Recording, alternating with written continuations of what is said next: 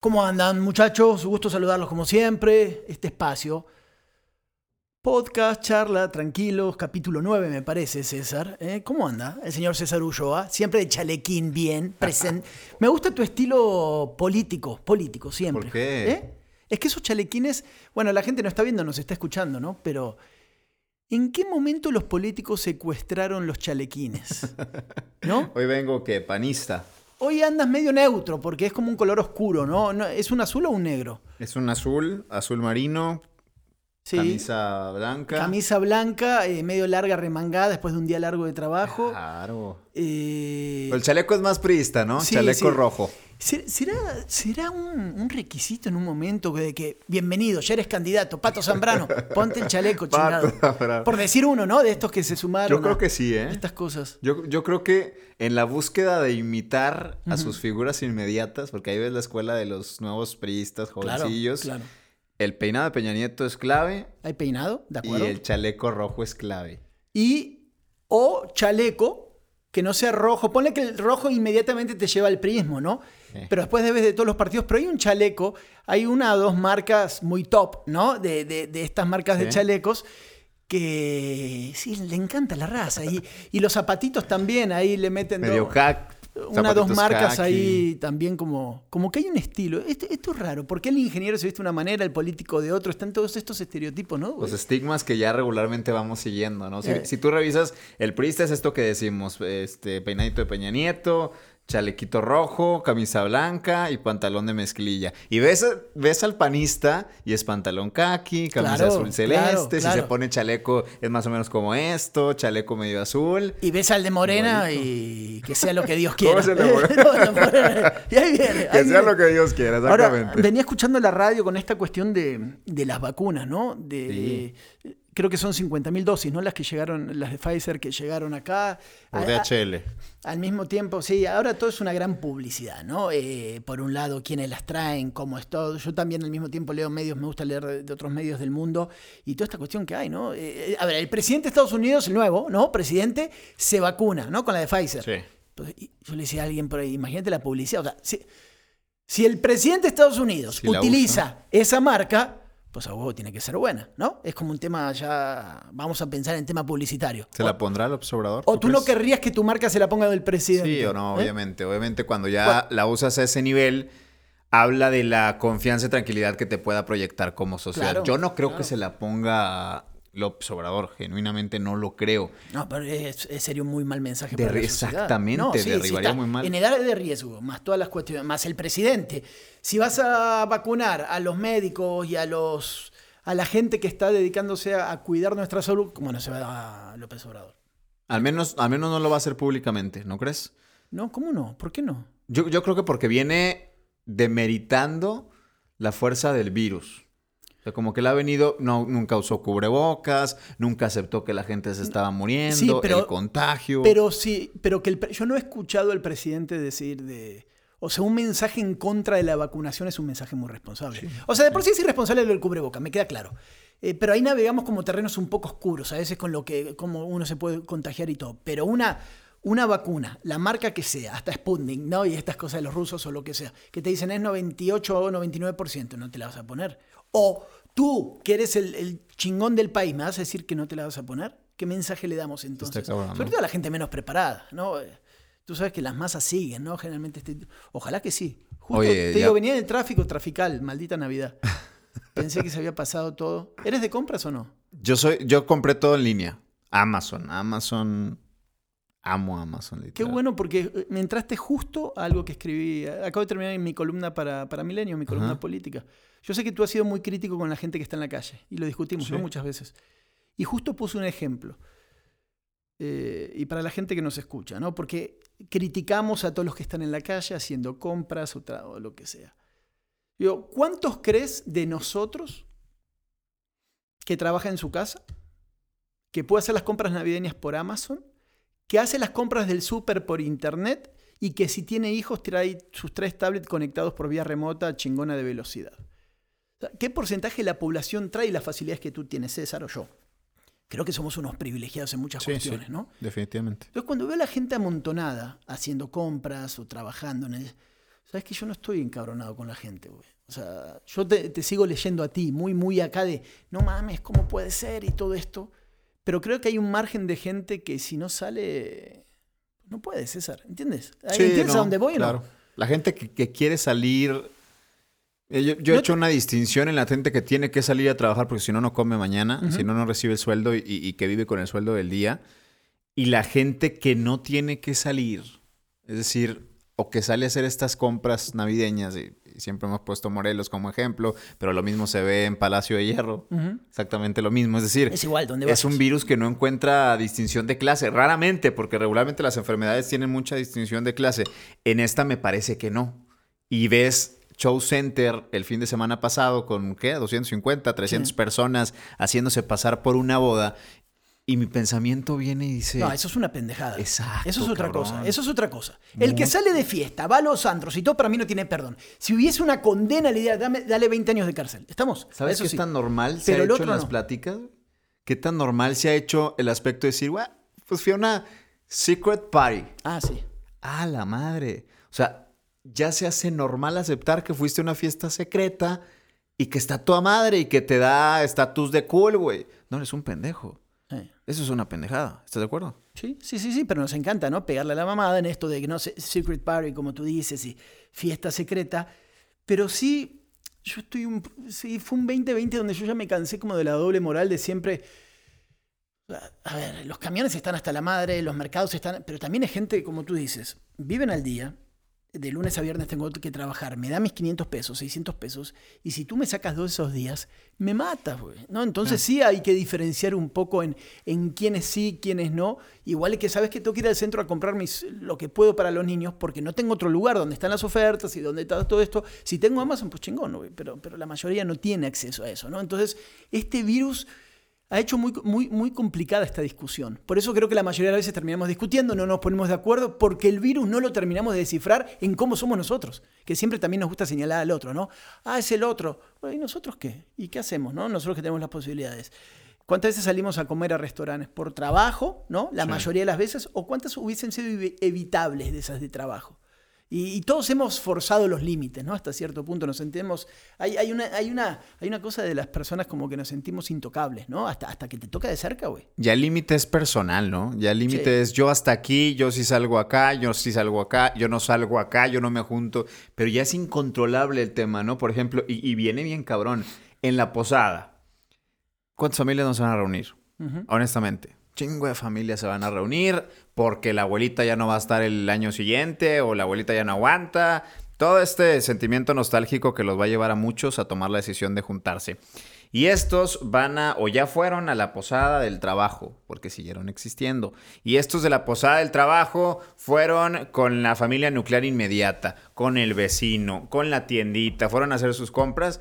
Es incontrolable la cadena de contagio, ¿eh? Incontrolable. ¿sabes qué me o sea, no es que me gustó, pero cómo evoluciona esto, todo es un negocio, pero cómo es parte de nosotros el virus. ¿Te acuerdas cuando hacerte una prueba era bien difícil?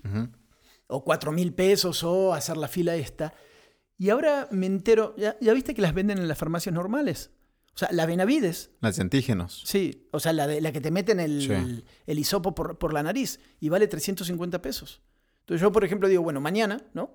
Mañana, oh, esto lo estamos grabando un, lo estamos publicando mañana 24, que es Navidad.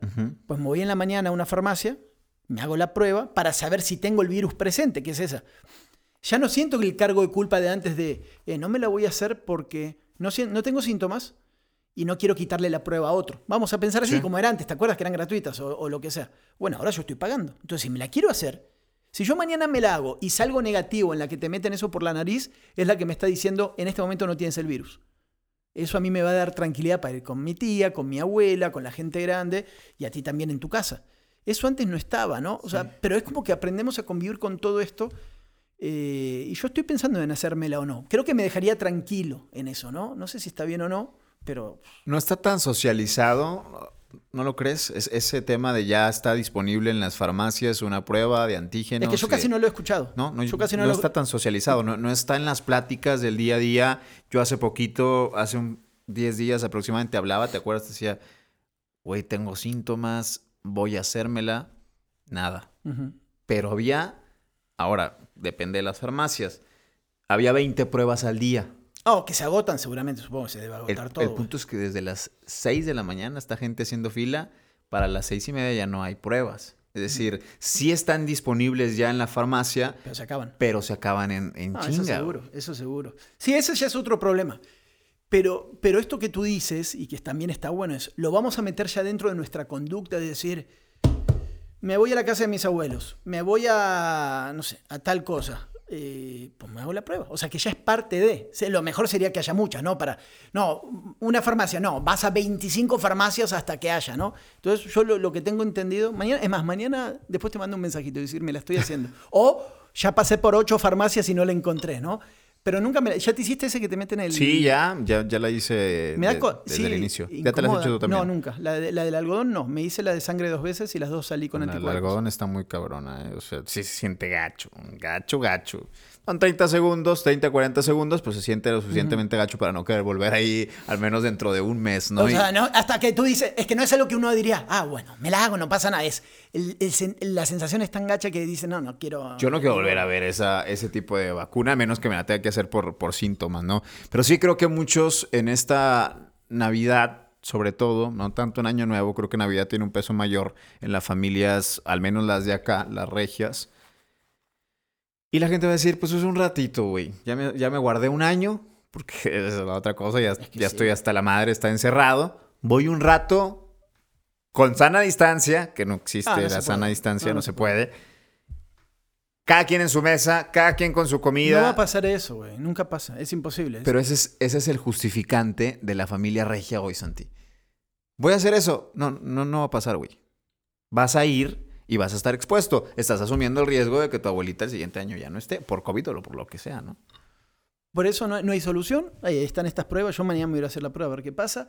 Y, y me voy a reunir con mi familia, ¿entiendes? La nuclear, o- La- no, no, no, no, la, la principal. Ajá. Antes si nos juntábamos, si había seis tíos, vamos a decir cada uno con su familia, ahora cada tío está en su casa, ¿no? Sí. Y ni modo, y nos juntamos tal vez con mi suegra, por decir algo así. O sea, los pegaditos, que son los que igual los que ves semanalmente, entonces como, como que dices, y uno se autoengaña, ¿no? Dice, bueno, a ver, si a mí, si mis niños ven a sus abuelitos todos los domingos, pues no pasa nada, porque nos seguimos viendo, ¿no?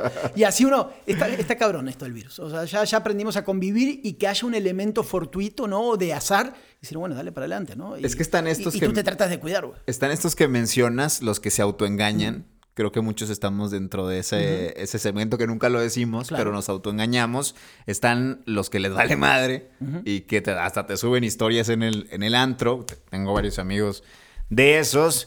Y están los que siguen resguardados a tope, que creo que estos ya quedaron cada vez menos. Sí, ya ¿no? es muy difícil, muy, muy difícil en ese sentido. Ahora que dice resguardado, estaba pensando en algunos políticos. Yo no puedo creer. Cambiamos de tema, ¿te parece? Sí, dale, dale. El tema de la Razábal es.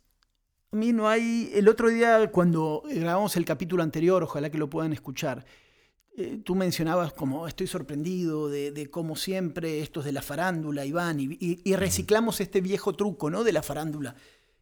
La Razábal. A ver, César, explícame los motivos por los cuales puede resurgir alguien como la Razábal en la política de Nuevo León, candidato a gobernador por el PAN. Va a ser el candidato. Hoy te puedo decir, hoy, porque tuve una reunión hoy en la mañana. ¿Qué día es hoy? Para que la gente sepa Hoy de qué día es estamos hablando. miércoles 23 de diciembre. Hoy me dijeron, ya hay candidato. Es la Razábal. Víctor y Felipe se quedaron fuera, solitos. Se ve, se ve tristísimo. El PAN. El PAN en general, pero Víctor y Felipe juntos en este hotel que se reúnen todos los políticos en el Safi, en el Safi del centro. Se ve triste, están solos, solos. Y llega la Razábal, que para que la gente tenga un contexto, la Razábal es de estos que desplazan al viejo PAN junto con Gracia, con Chefo y con Víctor Pérez, ¿no? Sí. Nunca dejó de pertenecer a este grupo. Sí. Y ahí viene su resurgimiento en este proceso. Y dicen, pues es que, güey, no hay nadie, no hay nadie. Y el que hay, que es Víctor, pues no nos interesa que esté, No, ¿no? es, no es de nuestro grupo. No, no es de nuestro grupo y nos puede mover más las cosas de lo que nos puede beneficiar, ¿no? Entonces aparece un Larrazábal que des- desapareció nueve años después de aquellas cosas del queso, de los casinos. Habrá que ver qué es lo que pasó con su hermano, que muy pocas personas saben que su hermano tuvo una crisis muy fuerte, terminó regresando a Oaxaca, problemas con alcoholes, em, choca y su hermano hoy necesita atención las 24 horas del día de una enfermera, vive con su mamá 92 años, ¿no? Creo que vienen cosas interesantes con la Razábal. Él viene a recuperar, dice él, a recuperar su honor y su Va, César, ok. familia. No, no sé si creerlo. No, es que, a ver, a eso viene, ¿no? te escuchaba, entiendo el contexto del PAN, hacia dónde va y por qué eligen a la Razábal, basado en sus divisiones internas y todo esto. Pero la neta, a mí el PAN no me representa absolutamente nada. En esta lucha de poder que tanto hemos descrito capítulo con capítulo acá en el podcast, pienso en Clara, sus fortalezas y cosas discutibles. Pienso en Adrián, sus fortalezas y cosas discutibles. No veo fortalezas en la Razábal. O sea, no digo, ah, epa, se sumó, ¿no? Así como en algún momento tú me puedes decir, ¿sabes qué, Santi? Samuel, si le dan la vueltita y encuentran cómo, puede incomodarte. Te- hasta te lo creo de Samuel, te lo juro por Dios. Pero de la Razábal no. O sea, es. No, no, no. A ver, convénceme, hagamos de abogado del diablo. Convénceme de que la Razábal puede ser eh, gobernador. ¿Me puedes convencer o no? Yo, no, no, yo tampoco creo que, que tenga con qué ser gobernador. Él apela a sus resultados como alcalde de San Nicolás y de Monterrey. Están ahí sobre la mesa. Llegó a tener 89 de aprobación, 71 en en su peor caso. Ojo, pero la gente no sabe que después del Casino Royal, de los quesos, todavía gana una elección por mayoría, Santi. Sí. Que eso no es nada fácil. No es nada fácil salir tan quemado y ganar una elección. Pero desapareces nueve años. Y ahora, y pensando en el votante que se acuerda de la Razábal, el votante a lo mejor de tu edad, de mi edad, pero debajo de, de nosotros, nadie se acuerda de él. No. Y creo que eso es positivo para él. Que Sí, nadie se acuerde de él me sí, parece pero- positivo para él. Puede ser, pero no sé si ese es el voto panista. Y, a- y acá la otra gran pregunta, que siempre va de la mano de los candidatos. ¿Para qué se postula realmente? Si tú y yo, y los que andamos por acá, en la cosa básica de la política, sabemos que no va a ganar. Cuando un candidato que sabe que no va a ganar se postula igual o pones el nombre, ¿para qué, ¿para qué lo hace? ¿Qué está buscando el PAN? Esa es la pregunta. ¿Qué está buscando? Pregunta difícil de contestar, pero yo te puedo decir lo que busca la Razábal El es, Congreso. es lavar su... No, el Congreso ya lo tiene. Ok. El Congreso está negociado por debajo, de facto. PRI, va, quédate con el Congreso, de bajito, échame un empujón, Adrián. Y el PAN no, le va, no va a tener de otra más que poner en Monterrey a una mujer, probablemente sea Ania Gómez. No va a ganar. Y viene un empujoncito, otro más. A Cienfuegos. Pudiera ser ese el caso, ¿no? el tema es que el PRI no va a ganar los dos. No, no, para nada. Entonces, ¿qué vas a ceder? ¿El bastión de Monterrey o Adrián? Sigo pensando que lo van a dejar morir Adrián. Dejar morir es una palabra muy dura, ¿no? Eh, ay, cabrón. ¿Dejar morir quién? ¿Quién opera casi todo para, para Adrián? El grupo que va... Grupo Allende. Ok. Y más la gente de Paco, más Casa Alameda, más todo ese sistema, ¿no? ¿Se te hace una locura pensar que a la hora de sumar esfuerzos... Bueno, primero hay que ver si, si Paco finalmente va a tener un contrincante fuerte como puede ser Colosio, ¿no? ¿Todavía? ¿Cuándo se va a definir eso? Ya está definido. ¿Ya está? ¿Va a ser Colosio? Ya está definido el rumbo de Colosio. ya está definido el rumbo de Colosio. ¿Cuál es? Lo que sé. Dale, dale acá. No, yo no lo sé, lo sabe él. Ay, güey, no me parece. Esa decir respuesta de sacerdote. No, No, lo no. sé, pero el destino dirá. Si Vamos su- no, si lo supiera, te lo prometo que lo diría. Sé que él ya sabe, sé que no se va a definir lo que resta estos días, por lo que ya todo el mundo sabe que está pagado este tema. Eh, la primera semana, segunda semana de enero, ya vamos a tener una definición entre Morena o Movimiento Ciudadano, pero será Monterrey. Morena o Movimiento Ciudadano para Monterrey. Sí. Ok. Que te digo algo, hoy lo veo más cerca de Morena que de Movimiento Ciudadano. Por las hoy, alianzas de Morena. hoy. Por el enojo que tiene con Movimiento Ciudadano, con Dante Delgado, con Samuel García y por la cercanía que le da Alfonso Durazo de Sonora, en su momento muy, muy cercano a su papá. Sé que el equipo de Clara Luz tiene orden de no pegarle a Colosio. Y eso me da un mensaje importante. Lo supe hoy, justamente. Es que si tú haces el tándem, Clara Luz, Colosio, Cienfuegos, Adrián, pues ahí tienes la batalla, ¿no? Sí. Ahí está. Está cabrón. Ahí está. Todos los demás son, como dicen ahí, pescaditos de agua dulce. No existen, ¿no? Son una- una- unos charalcitos que van a estar ahí porque estos tiburones traen otro nivel, ¿no? A la hora. Esos cuatro sí se van a dar un llegue muy, pero muy interesante. El muy tema es, otra vez, dónde cedes un poquito fuerzas. Si se da esa, esa, esa unión o esa simbiosis así de, de Clara con, con Colosio, estoy pensando en las fortalezas, ¿no? Colosio lo veo un poco más independiente a la hora de pelear por sus propias Sí. armas, ¿no? Ahora, la estructura de Morena tampoco para, para Monterrey es, es que digas. Es que ¿cuál estructura? Por no? eso te digo. No hay. Será la estructura, ojo, será, si se va morena, se va con todo y estructura naranja. De entrada, No. piensa, sí, claro, piensa en el Congreso, piensa en el Congreso, donde tienen cinco diputados, tres de ellos pro Colosio, dos de ellos cercanos a Samuel. Mariela y, y Horacio cercanos a Samuel, los otros tres, Tabita, eh, Bonnie y el propio Colosio, pues en, una, en un solo equipo, ¿no? En donde Agustín Basabe juega un papel Sí. muy importante. Todavía no sé hacia dónde va. Hoy yo lo veo ligeramente inclinado a esta opción de Morena y me parece que sería una buena decisión. Si toma esa decisión estratégica, sí tiene muy buenas posibilidades. El tema de solo por Movi- Movimiento Ciudadano es un hombre que es muy interesante, pero después todo lo demás. Eh, me divierte porque todas las semanas llegamos a este momento donde decimos, bueno, estamos esperando a ver qué hace. Ahí Y nos sí- trae. y El- sigue sin. El muchacho nos trae a todos, ¿no? Y a consultores y a todos, ¿no? Esperando así, bueno, dale hermano, decide porque tenemos que definir hacia cómo va todo esto, ¿no? En, en este tipo de cosas. Y otra cosa que me quedé pensando, eh, eh, el capítulo anterior hablábamos de los...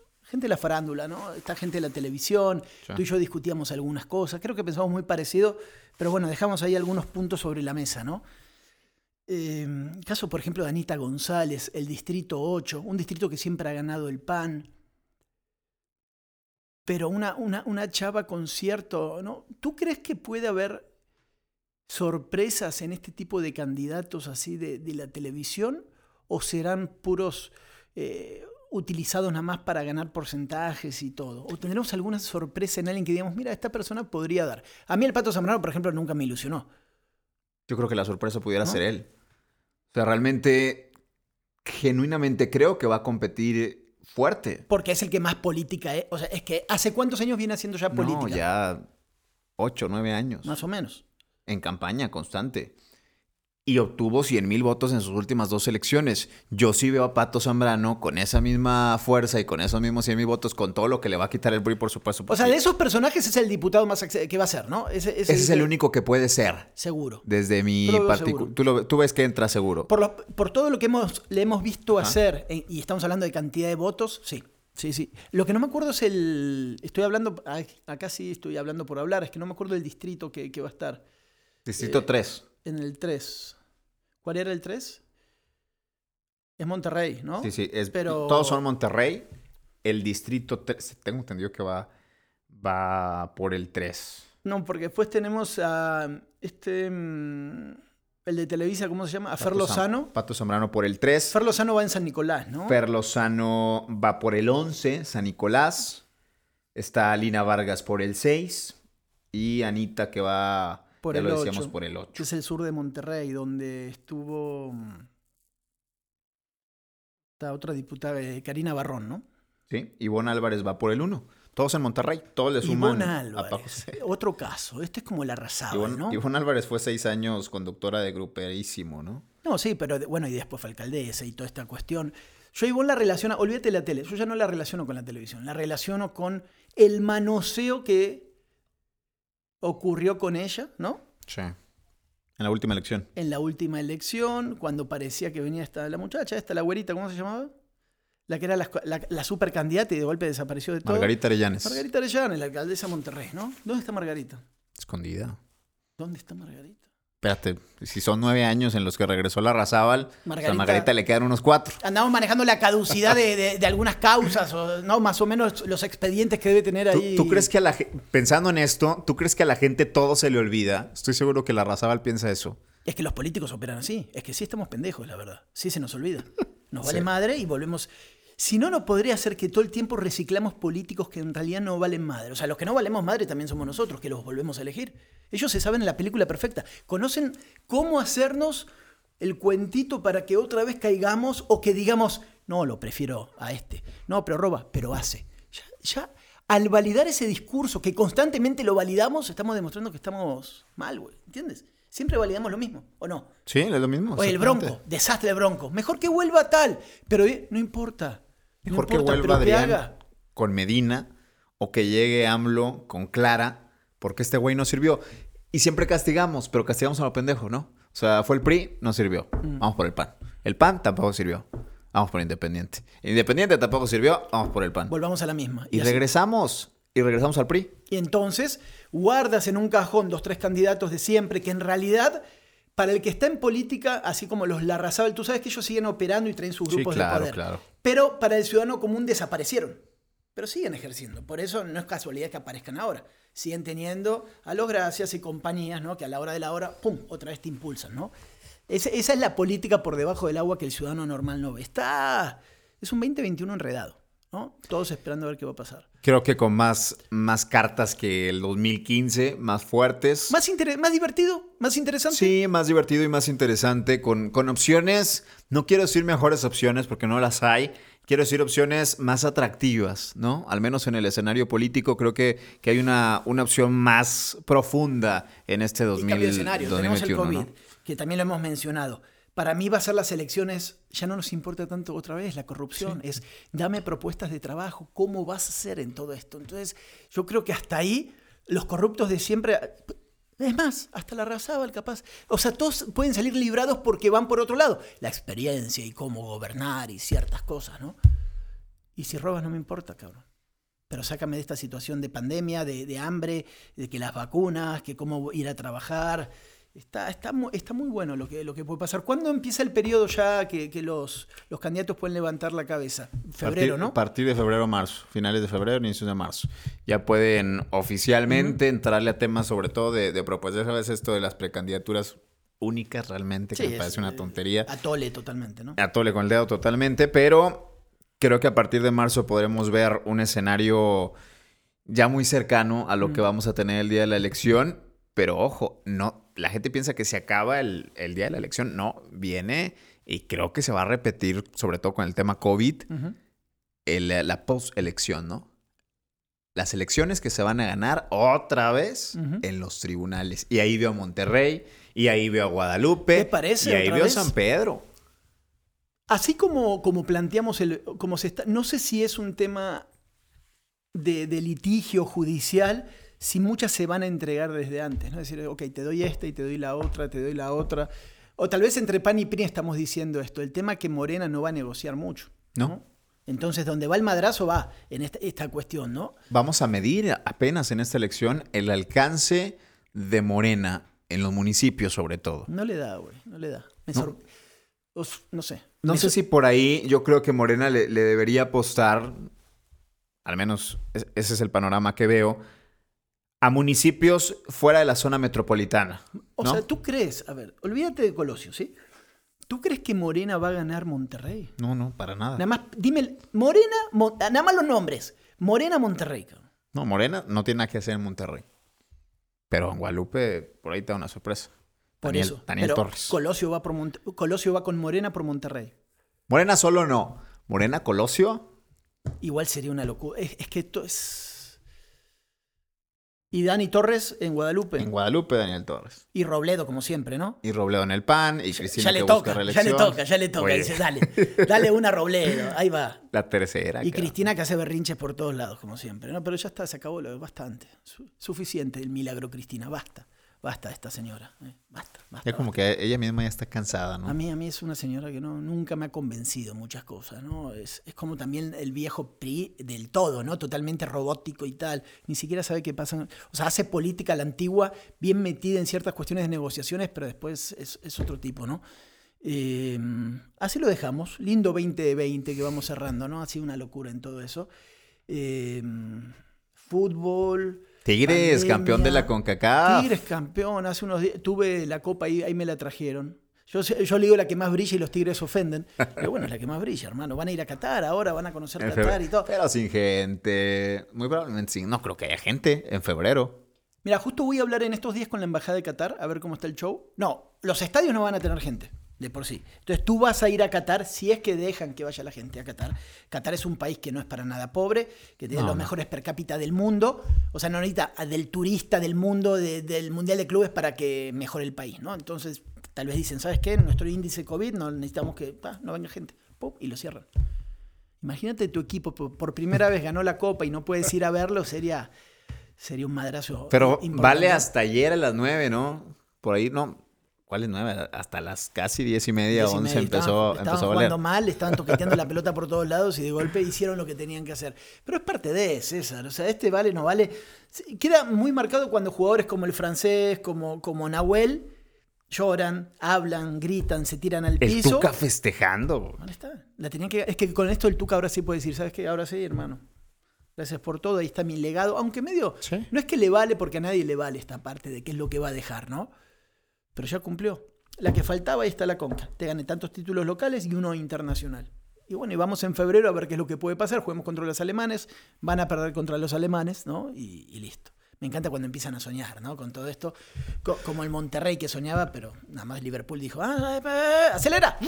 Ah, listo, ganamos, ¿no? Como cuando estás jugando con tu hermanito Sí, chiquito, ¿no? que ahí te la vas, te la vas eh, jugando al fútbol, a lo que sea, pi, pi, pi, pi, pi, ¿listo? Sí, dale, pa, aceleras y, sa- y se acabó, Y en un ¿no? minuto se acaba el problema. Y él sintió como que, ay, no, sí, sí, sí. Pero siguen festejando el año de, de gloria con el Liverpool. No sé, o sea, lo, lo veo mucho igual que tú en ese tema de estás jugando con el hermanito chiquito al FIFA, güey. De repente te va ganando 1-0. Ah, güey, ya se va a acabar, 70-75. Ah, le doy la vuelta este, pero termina 3-1, ¿no? A favor de- del hermano mayor. Yo lo tomo como igual lo de Qatar es un ejercicio bueno para la gente que vaya. Siempre es un sueño ir a ver a tu equipo, pero yo no volvería a Qatar. Si no es por trabajo, hermano. ¿Por qué no? Y porque imagínate que todo el Mundial de Fútbol lo organice la ciudad de Monterrey. Todavía Monterrey tiene más estru- estructura. Que solamente tengas de bares y antros, ¿no? Para comprar artesanías, el Centrito Valle y el Barrio Antiguo. Y que todos los países del mundo vayan ahí. Y que solamente tengas Cuauhtémoc y tengas Pino Suárez. Y tengas 25 países. Eso, No. eso es la capital. Así es. Así es. Yo me la pasé en el tráfico. Y En en Doha. en Doha, en las aglomeraciones y en todo. Tienes un momento, un, pedacito como de rascacielos, como su Santa Fe, vamos a decirlo así, y dos, tres cosas, y no hay más. No hay más. Y te la pasas en el tráfico y dos, tres lugares donde compres una lamparita y dos chingaderas. Se acabó. Estaba saturado solamente con Liverpool, con ingleses, con mexicanos y con dos países más. Imagínate todos los brasileros, todos los rusos, todos los argentinos, todos los tal, todos los españoles, todos los italianos, todos los ingleses. No es, no es un lugar donde yo iría. No, no vuelvo a ir. Si no es por trabajo, sé que me lo voy a pasar arriba de un taxi. En... No, no, no, no, no, no, no, no. no. Una locura. Es, es algo. Cada vez que digo esto, digo, ojalá no me escuche la gente de Qatar y me nieguen la visa, son bien mala onda, güey. Pero, pero no, no está preparado. Y por eso recuerda que cuando eligen a Qatar para ser sede del Mundial, se sale a la luz uno de los mayores escándalos de corrupción en pagos de moches, porque uno de los príncipes cataríes financió al actual presidente de la FIFA. Y sal- pero ya después no lo pudieron, como dijeron, bueno, ya está, hermano. Ya comprobamos, mandaron los auditores de los más chingones y dijeron, es verdad, o sea, no es viable un mundial en una ciudad donde no trae... Entonces toda la ciudad ahora está colapsada haciendo 40 autopistas, 30 subterráneos, lo que sea. Entonces va Tigres a jugar en febrero en medio de una ciudad en construcción, güey. Rumbo al 2022. du- rumbo al 2022. Es un pedo, güey. Pero bueno, uno va con la ilusión, lo va a disfrutar, tigre, tráfico, tigre, tráfico. Y así te la Métete a. Gonzalitos, cabrón, con tu bandera de tigres y camisa de tigres. Por allá va a estar lo de Doha. Pues vámonos, ya va siendo Navidad, Santi. Felices fiestas para la gente que nos escucha, por supuesto. Igualmente, igualmente para, para todos, César, a pasarla bien. La verdad, disfruto mucho este espacio. Ojalá que en el, el año que viene lo podamos seguir teniendo. Vamos a ver cómo lo podemos evolucionar. Nuestras agendas son un buen desmadre. Me gusta. Nos peleamos, tratamos de buscar las maneras de poder seguir teniendo esto a media hora, 40 minutos de charla. Y, pero es un año político tan chingón el que viene, César. Sí. que No, no podemos aflojarle.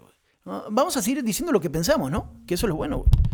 Y a ver si agregamos a alguien ya, un, un par de entrevistas, ¿no? Ya que se venga, ya vamos a sentar a los políticos, ¿no? Sí, sí, o que se acerque más, ya que en febrero ya a cachetazo limpio. ¿eh? Sí te veo en tu otro espacio que tienes por ahí, pero un poco... Hay que aflojarse, hay que aflojarse. batalla, batalla. ¿Por qué? Más guerra, dices tú. Sí, más guerra, guerra. guerra, guerra como tiene que ser. No, pero muy bien, te felicito. Eh, ¿Dónde te pueden escuchar? Arroba César Ulloa G, en, en Spotify estamos, en YouTube estamos, subió por altavoz también es este, es este espacio. Pero ya que entre en las tierras calientitas, Uf, ahí nos vamos con vemos. todo. Muy bien, señores. Feliz Navidad. A disfrutar en familia y como se pueda, ¿no? Vámonos, que esté muy bien, felices fiestas.